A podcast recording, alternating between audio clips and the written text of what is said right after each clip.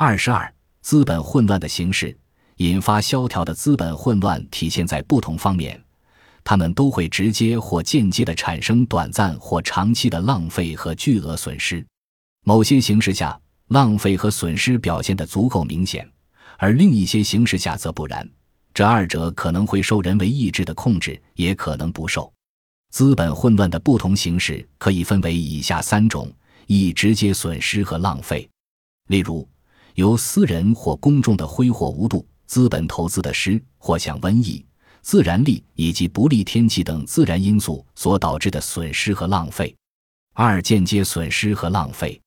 例如各生产部门不均衡导致的损失和浪费，表现为某些商品的剩余以及其他商品的不足。三、现代工商业发展带来的必然变化，这是最关键的一点。它包括两方面：企业开始大规模的吸收资本，可能这个企业需要耗费大量时间才能完成对资本的吸收；也有可能吸收完后无法即刻盈利，如对运河、铁路、大型厂房、各类大规模的公共和私有工程的投资。此类资本投资破坏了用于长期生产的支出和早期生产的支出之间的正常关系，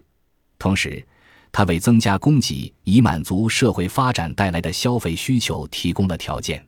由于人们的发明创造以及对机器和使用方法的改进，生产方式发生了变化，旧的机器和设备被淘汰，而新领域的开发也会带来变化。与此同时，大量投资其中的资本会减少，劳动力的分配会产生严重紊乱。以上三种形式相互作用，同时对资本造成混乱性影响。